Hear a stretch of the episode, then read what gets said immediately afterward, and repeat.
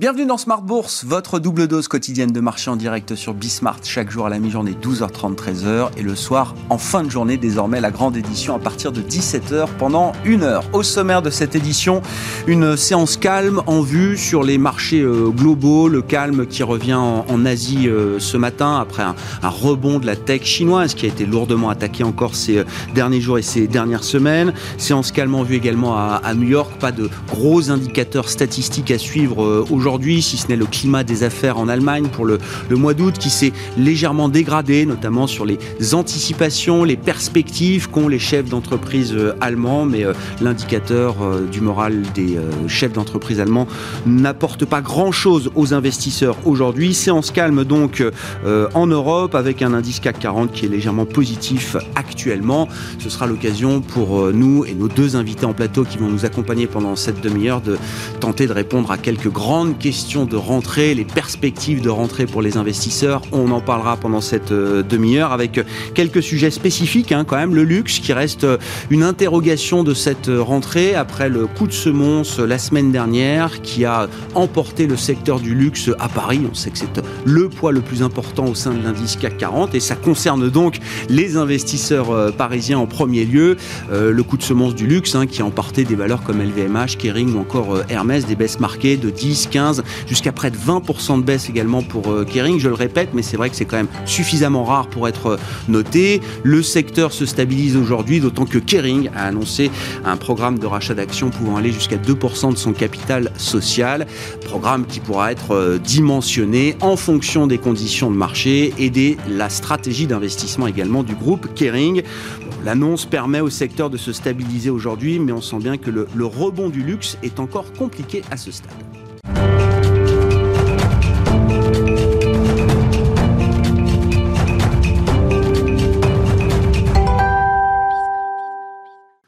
Mon ami, chaque jour pour euh, entamer l'édition de Smart Bourse à 12h30 et 17h, c'est avec Alix Nguyen qui vous résume les infos clés du jour à mi-séance en Europe. Deux facteurs rendent la bourse de Paris indécise à la mi-journée, l'approche de Jackson Hole d'une part et le constat d'une situation sanitaire qui semble se stabiliser d'autre part. La prudence est donc de mise en cette veille d'ouverture du symposium de Jackson Hole.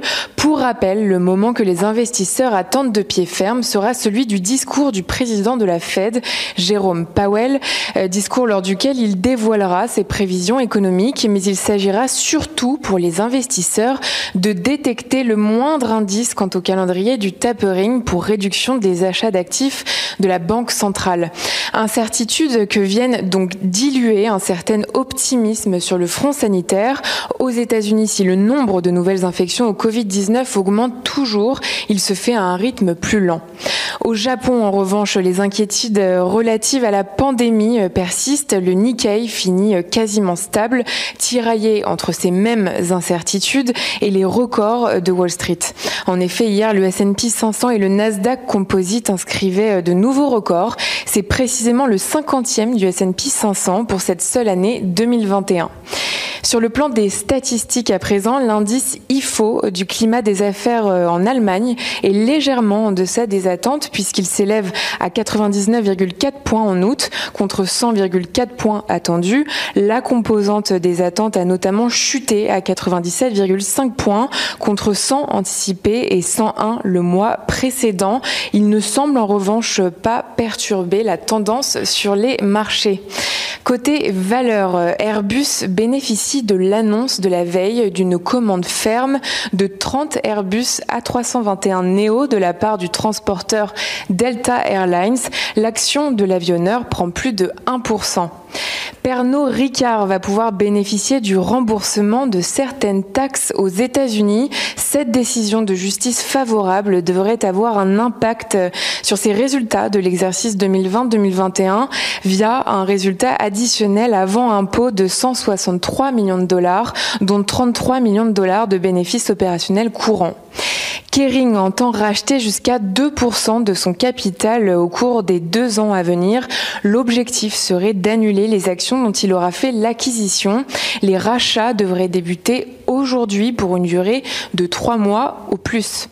Vinci a enregistré un trafic sur son réseau autoroutier de juillet 2021 supérieur de 6,3% par rapport à celui du même mois de 2019 et de 9,2% par rapport à celui de juillet 2020.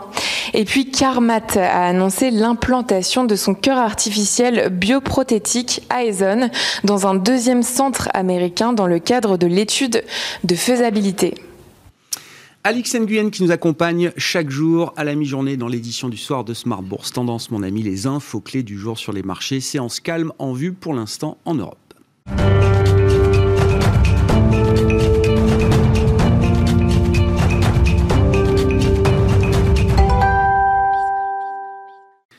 Deux invités avec nous en plateau pour cette demi-heure de Smart Bourse à la mi-journée pour évoquer quelques grandes questions ou les perspectives de rentrée sur les marchés pour les investisseurs. Sébastien Barbe est avec nous, le président du directoire d'Arkea IS. Bonjour et bienvenue Sébastien. Merci, bonjour Grégoire. Et à vos côtés, Patrick Guérin, le directeur de la gestion de Bordier et compagnie à Paris. Bonjour Patrick. Bonjour Grégoire. Merci d'être là parlera du luxe évidemment avec vous. Une maison suisse comme Bordier a forcément un avis pertinent sur le secteur du, luxe et c'est une des grandes questions de la rentrée.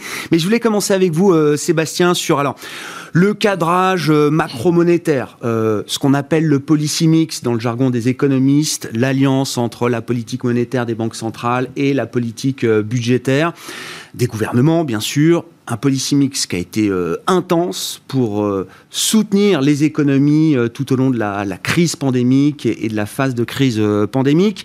On arrive sans doute à un virage le signal qui est envoyé par, ou qui sera envoyé prochainement par la Réserve fédérale américaine est loin d'être anecdotique.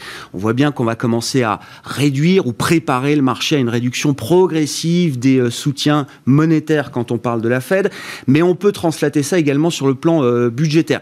Le changement de tempo du policy mix, là, est-ce que c'est un thème important pour euh, plusieurs mois, voire plusieurs années, et qu'est-ce que ça vous inspire quand vous regardez la sphère économique et la sphère financière? Bah oui, c'est effectivement, c'est un vrai thème de rentrée, Grégoire. Hein. Et d'ailleurs, dans le mix, il y a deux choses. Il y a la politique monétaire d'une part, et puis la politique euh, budgétaire d'autre part. Je suis frappé de voir en rentrant de vacances que le discours, même en France, c'est la crise est finie. Euh, le quoi qu'il en coûte, euh, on a sans doute été très loin, il fallait le faire. Et ça a produit les résultats que ça a produit, notamment sur, sur les chiffres du chômage. Mm-hmm. pour autant, maintenant, la question, elle est comment on l'enlève comment on l'enlève, à quelle vitesse, euh, par quoi on commence. Euh, ça, c'est la France, mais vont se poser évidemment les mêmes questions aux États-Unis. Et je pense que c'est d'abord la première question. Il faut commencer par ça, finalement. Parce que la politique monétaire en face va devoir encore jouer, je pense, un rôle de poker menteur pour continuer d'absorber finalement les dettes euh, et les émissions publiques qui vont avoir lieu dans les mois et les trimestres qui viennent pour euh, avoir un côté un peu complaisant avec euh, les marques d'inflation qu'on constate maintenant euh, fermement hein, mm, sur, mm. sur, les marchés et continuer à donner cette ambiance un peu d'euphorie qu'on note quand même sur les marchés, même si effectivement la semaine dernière ça a corrigé sur, sur certains secteurs. Mais quand vous dites la, la, question du retrait des aides, pour vous, là, en tant que financier, elle est légitime. C'est maintenant, effectivement, qu'il faut traiter cette, euh, cette question. Est-ce que la crise est finie pour nos économies? Bah, Objectivement, la crise est quand même finie. C'est-à-dire que c'est même frappant de voir. Enfin, moi, ce qui me frappe le plus, c'est les chiffres du chômage, hmm. notamment en France. 8%. oui, on est revenu presque au niveau euh, d'avant. Si on regarde le chômage des jeunes en particulier, il est sur un niveau plus faible qu'avant. Mhm.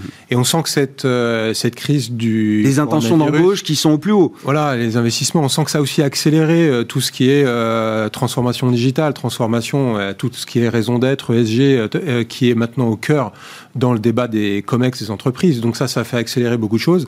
C'est les jeunes qui peuvent répondre à ça. Donc on sent que les jeunes bien qualifiés, il y a, il y a vraiment de la demande. Donc je pense qu'objectivement, on a été même plus loin que ce qu'on pouvait anticiper, mhm. les, les, experts, entre guillemets. et donc, forcé de constater que euh, par rapport à la dérive de la dette publique, euh, tous les débats vont être maintenant orientés vers comment on arrête, à quelle vitesse, par quoi on commence. Euh, bien sûr, sans doute on a été peut-être même un peu loin. Et donc si on va trop loin, trop longtemps, ben, on risque de s'arrêter trop vite.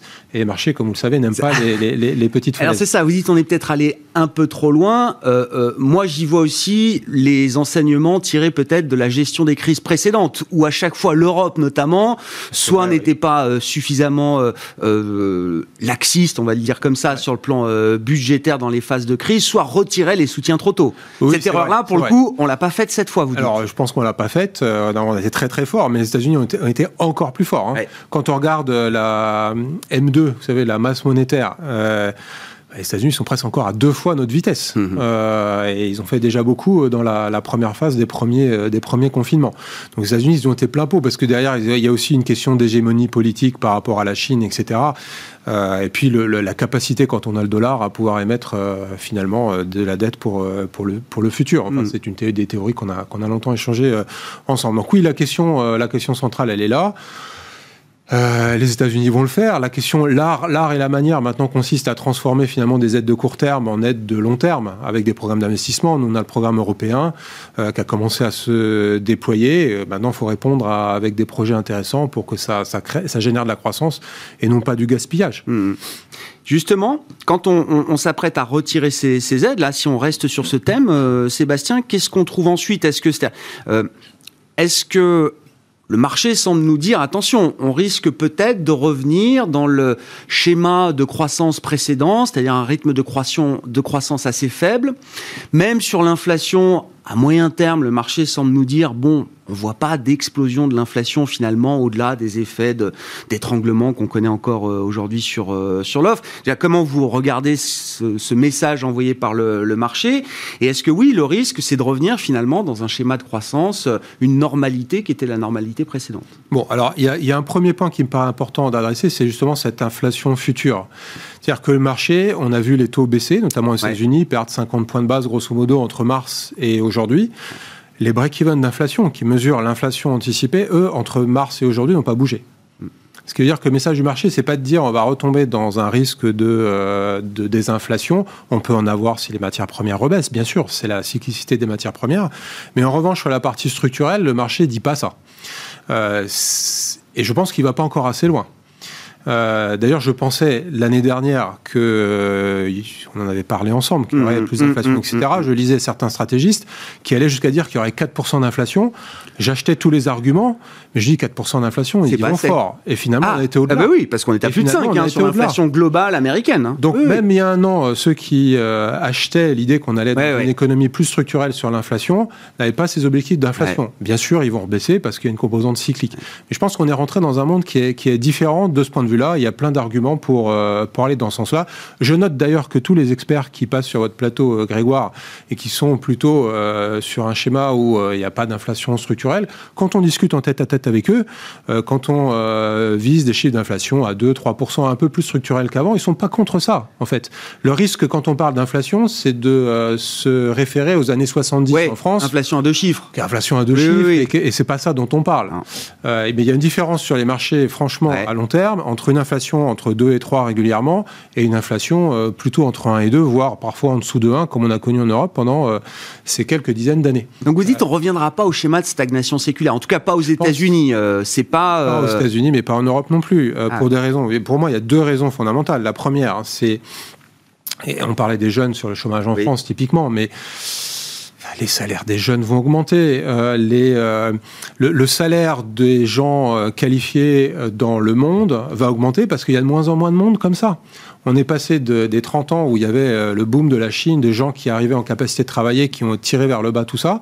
Et là, si vous regardez, là c'est facile la démographie parce que pour le coup c'est une science de long terme, c'est mhm. écrit. On rentre dans un, dans un monde où c'est plus le cas, c'est-à-dire ça va s'inverser. Vous rajoutez à ça un peu de relocalisation, du fait qu'il faut qu'on s'occupe plus de maisons de retraite, de métiers moins délocalisables. On peut mettre les robots de Elon Musk, mais enfin, globalement, ça va donner une économie moins facile sur, euh, sur cet aspect coût du, coût du travail. Puis l'autre élément, on en a souvent discuté ensemble aussi, Grégoire, c'est on a ouvert la boîte de Pandore, c'est-à-dire le quoi qu'il en coûte, euh, la planche à billets, le monetary. Euh, Donc les banques centrales, là, cette fois. Les banques centrales, mais ça, ça va durer.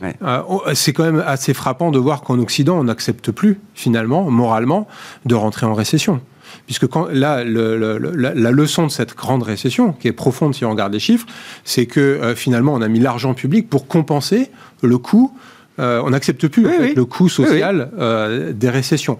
Et ça, une fois qu'on a compris que cette boîte de dans le cadre d'une crise qui n'était pas une crise comme les autres, hein, mais tout se justifie. Oui, se justifie. Et en plus, je suis d'accord avec ça. D'accord. Euh, mon, mon, point n'est pas de critiquer ça, mais tout se justifie. Et c'est inéluctable. C'est une boîte de Pandore qui a été ouverte. Et pourquoi on ne va pas l'utiliser encore dans le futur? Donc vous n'êtes pas très inquiet parce que là, le, le sujet, c'est le tapering de la Fed. On va commencer à acheter un peu moins chaque mois, ce qui est peut-être le signal, effectivement, à terme d'une politique monétaire qui deviendrait plus neutre, voire restrictive. Vous n'êtes pas du tout inquiet sur le niveau d'accommodation que les banques centrales vont continuer de délivrer sur les prochaines années Je pense que dans les dix prochaines années, peut-être au-delà, on aura des taux réels négatifs. J'ai pas dit des taux négatifs, des taux réels négatifs euh, dans les économies occidentales. Euh, donc, euh, si l'inflation monte un petit peu plus chaque année, bien sûr, les marchés de taux vont remonter. Et au quatrième trimestre, je fais la prédiction que les taux vont remonter pour des raisons, euh, on n'aura pas le temps de débattre là. pour autant, c'est pas grave. après, sur le bruit de court terme du marché, si Monsieur Powell dit un mot de trop à Jackson moi j'attends rien de Jackson Hole, mais s'il dit un mot de trop, que les marchés corrigent, etc., c'est parce qu'on est dans une phase très euphorisante finalement sur les actifs risqués. Vous noterez quand même que euh, j'ai entendu tout à l'heure sur l'IFO, c'est un peu moins bien qu'attendu. Vous savez, les indices de surprise économique qui permettent de mesurer l'ensemble de ce qui est au-dessus des attentes, en dessous des attentes, mhm. ils plongent tous. Mhm. Ils sont même euh, passés en zone euh, négative sur les pays occidentaux depuis un moment, en Chine depuis, depuis plus longtemps que ça normalement, c'est des phases où on a plutôt des euh, petites corrections de marché. Ah Là, il n'y en a pas vraiment eu, puisque finalement, peu au pro, on est euh, même au plus haut. Ah oui, record historique euh, tous les jours sur le marché américain. Sur le marché européen, ça a moins monté, mais l'euro ayant baissé, ça joue aussi. il n'y a, pas eu vraiment. On a eu un été finalement très tranquille. Il y, a, beaucoup d'euphorie. On cherche un petit peu euh, les, loups qui peuvent euh, survenir un petit peu dans ce, dans ce schéma-là. Il y en aura, il y en aura peut-être pas. Moi, sur ma vision euh, moyen long terme, je reste, quand même très constructif. mais à court terme, on a vu le luxe. La, oui, on a fait 100% en un an sur les marchés actions.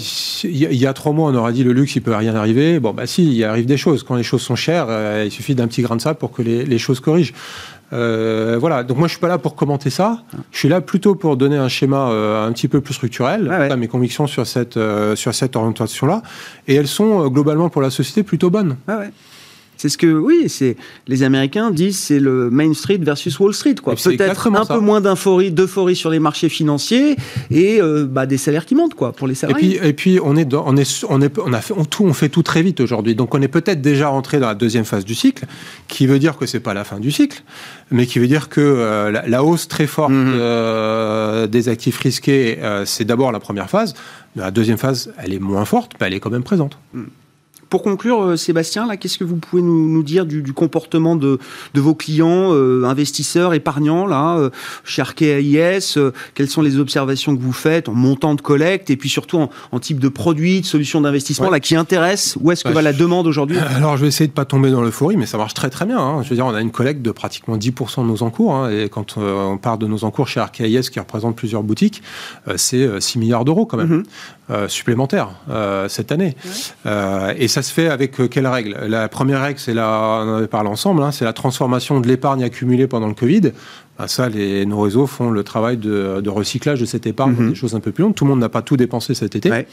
Euh, donc ça se voit euh, aussi pour les entreprises, hein. ça se voit sur les fonds. C'est de l'épargne qui est en train de s'investir. Oui, ça se qui voit. ne sera pas dépensé en consommation, mais qui sera euh, investi dans des placements. Bien sûr, acheter leur résidence secondaire pour faire du télétravail. Mais globalement, il y a cette transformation d'épargne massive qui a lieu. Il y a les gains de part de marché qu'on observe pour ArcAIS parce qu'on a eu des bonnes gestions, des bonnes performances. Et puis il y a effectivement les nouveaux produits qu'on lance qui sont un peu innovants. Alors soit sur des axes ESG Impact, mhm. soit sur des axes plus spécifiques. sur le ESG Impact, on a euh, par exemple tout euh, ce que fait notre euh, filiale, filiale Swen Capital, bien sûr, qui est très très présent sur hein, l'impact en private equity, sur la méthanisation et sur les océans dans le dernier mmh. fonds qu'ils ont lancé. Si on regarde les produits innovants qui ont été faits au niveau de Fédération Gestion, par exemple, il y a un produit qui marche très bien, par exemple, dont on parle très peu, qui est bien vendu dans les réseaux. C'est les gens ont bien compris que les taux, ça rapporte plus grand chose, les contrats euros, le livret A, etc. Mais j'ai pas envie de faire des actions. Donc comment faire faire des actions? Euh, à ces gens qui sont averses au risque, euh, un peu avec euh, des protections. alors c'est quoi la Alors il y a les gestions sous mandat qui marchent très bien partout dans tous les réseaux. Hein, on collecte beaucoup et ça, ça se recycle et ça c'est de l'argent qui reste. Et puis on a lancé un produit qui s'appelle AIS Protect, qui est un produit structuré, mais avec de la vraie gestion derrière, où finalement à tout moment vous garantissez aux clients moins 15 par rapport à la plus grande DVL. Comme les marchés montent régulièrement, mmh. la VL est déjà à 112. Hein. Donc celui qui a acheté au début, euh, il a déjà la capital garantie. Euh, donc c'est une façon intelligente pour euh, des clients qui n'ont pas envie de revenir sur les marchés actions, de revenir un petit peu et puis de profiter quand même de, du cycle qui est porteur sur les actifs aujourd'hui. Et oui. On a battu encore des records, comme vous le disiez, sur les marchés américains, notamment les marchés directeurs. Merci beaucoup Sébastien. Sébastien Barbe qui est avec nous en plateau, le président du directoire d'Arkea IS.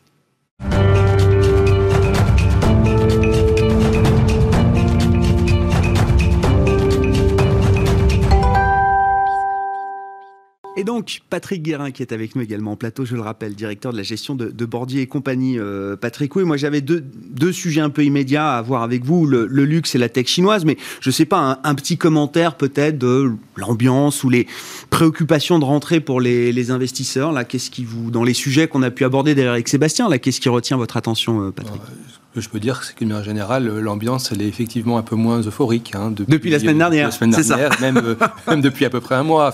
En fait, la, la, recrudescence de la pandémie euh, dans de nombreux pays du monde, euh, en Europe, aux États-Unis et, en Asie, a un peu refroidi les ardeurs des plus risconnes. Mm. Donc évidemment, on, a bien vu que même si on assiste effectivement jour après jour à des, à des nouveaux records sur les marchés, notamment aux États-Unis, dans le reste du monde, c'est un peu plus poussif, mm. c'est plus attentiste. Mm. Donc il faut bien l'intégrer dans nos stratégies d'investissement. Mm. Euh, lorsqu'on a des capitaux nouveaux qui arrivent, on y va vraiment avec euh, modération et prudence. Parce qu'on euh, on peut très bien, effectivement, comme on l'a connu la semaine dernière, avoir des trous d'air inattendus et donc un peu désagréables pour les investisseurs. Qu'est-ce qui s'est passé justement la semaine dernière, Patrick? Alors les indices ont corrigé, le CAC a dû perdre peut-être 4-5% du pic au creux, mais surtout ce qui marque les esprits, c'est la correction d'un secteur star à Paris, le secteur du luxe. Encore une fois, je reviens mm. toujours à mon 20% de baisse sur Kering, mais ça n'arrive pas tous les jours en trois séances. C'était un peu inattendu, il faut bien le reconnaître. Euh, après, comme euh, vous l'avez évoqué, Grégoire, euh, le secteur du luxe, dans le CAC, c'est à peu près 35%. Donc, ne pas être présent dans ce secteur, c'est compliqué. Évidemment, en pondérant, parce qu'il n'est pas question de concentrer des positions sur un seul secteur, ce serait beaucoup trop risqué. Ce serait là encore très imprudent.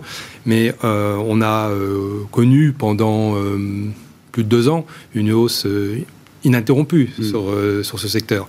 Et avant Covid, après Covid, enfin, les, records euh, ont été successifs, trimestre après trimestre, chaque publication, c'était encore meilleur, encore plus. Mm. Donc effectivement, lorsqu'on a connu des, des, progressions supérieures à 100%, je pense que sur peut-être m'avancer un peu en termes de chiffres, mais je pense que depuis 2019, sur les grandes valeurs qu'on a citées, on est près on n'est pas loin de 150% de hausse. Donc bon, euh, lorsqu'on a une respiration, on peut le dire comme ça pudiquement, de l'ordre de 5 à 10%, c'est pas non plus tout à fait choquant. Mm-hmm. Ce qui est tout à fait étonnant, c'est d'où elle vient. C'est-à-dire qu'effectivement, là, on ne s'attendait pas. Euh, on, a, on, a, on a bien compris que euh, sans euh, l'intervention inattendue, encore une fois, un nouveau signe noir, hein, l'intervention inattendue du président chinois, qui a essayé de remettre un peu d'ordre en fait dans le, dans le, dans le secteur, on n'aurait absolument pas du tout connu cette, cette, remise en cause. Donc la difficulté, c'est qu'on a donc à la fois des multiples de valorisation qui étaient très élevés, donc qui ont été un petit peu dégradés, mais pas tant que ça finalement. Hein, oui, mais c'est intrinsèque au secteur du luxe. C'est toujours euh, cher. C'est toujours cher. C'est toujours cher. Et ce qu'on constate aussi, bon, euh, on, verra dans les prochaines semaines, mais c'est qu'il a été aussi très résistant. Qu'en effet, il y a eu un recul assez net, mais euh, dans les jours qui ont suivi, les investisseurs se sont de nouveau rués sur ce secteur en disant c'est le moment de, remettre euh, un petit peu d'accélérateur. De, Vous avez senti ce mouvement-là Parce que moi, ma conclusion, c'était quand même que le rebond n'est pas si évident que ça. Alors, j'ai dit, j'ai pris la précaution de dire qu'on verra dans les prochaines semaines, mais dans les jours qui ont suivi, sur des, il y a eu des opportunités manifestement qui ont été saisies par des investisseurs qui ont. Alors, euh, encore une fois, la, manière dont ça sera euh, appréhendé, ce sera euh, aussi très dépendant de la manière dont on va communiquer dans les prochaines semaines, les prochains mois, et personne ne le sait, le gouvernement chinois sur le sujet. Hein, puisque, encore une fois, sur, sur ces valeurs, en gros, on peut dire entre 30 et 35% des revenus proviennent de cette zone. Donc, il faut être très attentif. Est-ce que ça peut obstruer quand même euh, les perspectives pour ces groupes et notamment sur le plan boursier euh, pour, euh, pour quelque temps? Est-ce que c'est on entre dans une période plus compliquée, plus turbulente peut-être? Sans aucun doute.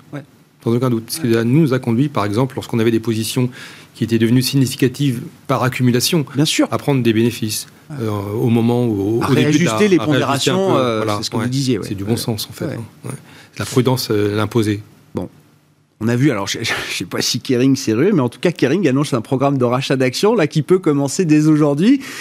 C'est intéressant, effectivement. C'est pas, enfin, j'imagine le directeur financier de Kering, euh, effectivement, il a vu son cours de bourse perdre 20%. Il se dit, C'est une opportunité. C'est le moment ou Mm. jamais d'en racheter, euh, d'en racheter un Mm. peu. Bon, les, les cours se stabilisent. Je crois qu'on est légèrement positif là sur le secteur du, du luxe à, à mi-science. L'autre grande question, mais là aussi, ça nous ramène à la Chine, c'est la tech chinoise. Euh, là aussi, hein, des baisses marquées, 20-30% de baisse sur des méga caps chinoises, Alibaba euh, et les autres qui sont au tapis aujourd'hui. Est-ce que là, c'est déjà des opportunités? Est-ce que le prix euh, devient quand même une opportunité d'investissement euh, pour des investisseurs euh, globaux Euh, Est-ce que c'est juste la tech chinoise ou est-ce que ça peut être demain la tech en général? Alors, je- pense que pour répondre à cette question, il faut aussi peut-être avoir à l'esprit quel a été le parcours des marchés chinois depuis deux ans, là encore. Ouais. Depuis 2019, encore, les indices chinois ont progressé d'à peu près 45%. Dans un contexte macroéconomique en Chine qui était extrêmement favorable, si on en croit les chiffres officiels, bien entendu, hein, c'est ce- le seul dont on dispose, euh, une croissance sur deux ans d'à peu près 8%. Bon, c'est beaucoup en cumul. Mhm. Alors évidemment, il y a un moment où ça s'épuise un peu, ça s'arrête, et ça se passe à un moment aussi où euh, la, la Chine, en- notamment en 2020, avait beaucoup profité de l'arrêt du reste du monde. Donc on a euh, bien en tête le schéma de la Chine, usine du monde. Euh, c'est un peu moins le cas aujourd'hui. Puis en plus, en 2021, la Chine a, a, euh, subi les, les, euh, de nouveau des désagréments, c'est un mot faible, euh, en termes de, de- de progression du Covid, avec des, des régions entières, des provinces qui ont été fermées. On a vu récemment encore un port, le troisième port mondial Ouais, de conteneurs, ouais. qui était fermé pendant 15 jours. Bon, ils viennent de le réouvrir aujourd'hui. Bon, c'est un ensemble de- d'informations qui ne sont pas favorables. Alors, euh, vous ajoutez à ça, euh, évidemment, euh, les décisions récentes des autorités chinoises qui ont voulu, pour des raisons euh, internes, remettre de l'ordre dans leurs euh, entreprises. D'abord la tech, depuis plusieurs mois déjà. Eh, hein. bien sûr. Euh, on pense évidemment euh, à l'emblématique euh, destin de Monsieur Ma, mais il n'est pas le seul, hein, Ouais, le président ouais. de Alibaba. Euh, mais Premier gros coup d'éclat, c'était Ant Financial, l'IPO qui avait été stoppé en plein vol. euh, c'était à l'automne 2020, hein, si je dis pas de ça, bêtises. hein. Novembre fait. 2020. Ouais, ouais. Ant Financial. Mhm. Donc ça mais qui, hein. qui faisait suite aussi à des, des propos publics de, du, ouais. du patron de Ouais. Alibaba qui n'ont pas été très appréciés par euh, les, les autorités chinoises. Donc, euh, le- le- le- ce qu'on peut dire, c'est que c'est un phénomène qui est d'abord commencé par la tech, mais qui s'est propagé. Oui. On est enfin, très récemment à tout ce qui est enseignement euh, en ligne privé. Ensuite, on a, enfin, je peux faire une liste qui va être un peu longue, mais le, secteur des alcools qui est aussi un peu mis en cause. Et Oui, puis, tout récemment, le luxe. C'est la, la société voilà. qui est reprogrammée dans son ensemble d'une certaine manière. Oui, c'est un. euh, Il faut bien avoir présent euh, en tête le fait que la Chine c'est la deuxième économie du monde Mm. en termes de PIB, mais c'est aussi un modèle de fonctionnement qui n'est pas le nôtre. Mhm. Il faut l'intégrer. Alors, pour ceux des investisseurs qui pensent qu'il faut être présent sur cette zone, précisément parce qu'elle représente la deuxième capitale du monde, ça fait du sens. Mais alors, il faut avoir une euh, perspective à moyen long terme. Ouais.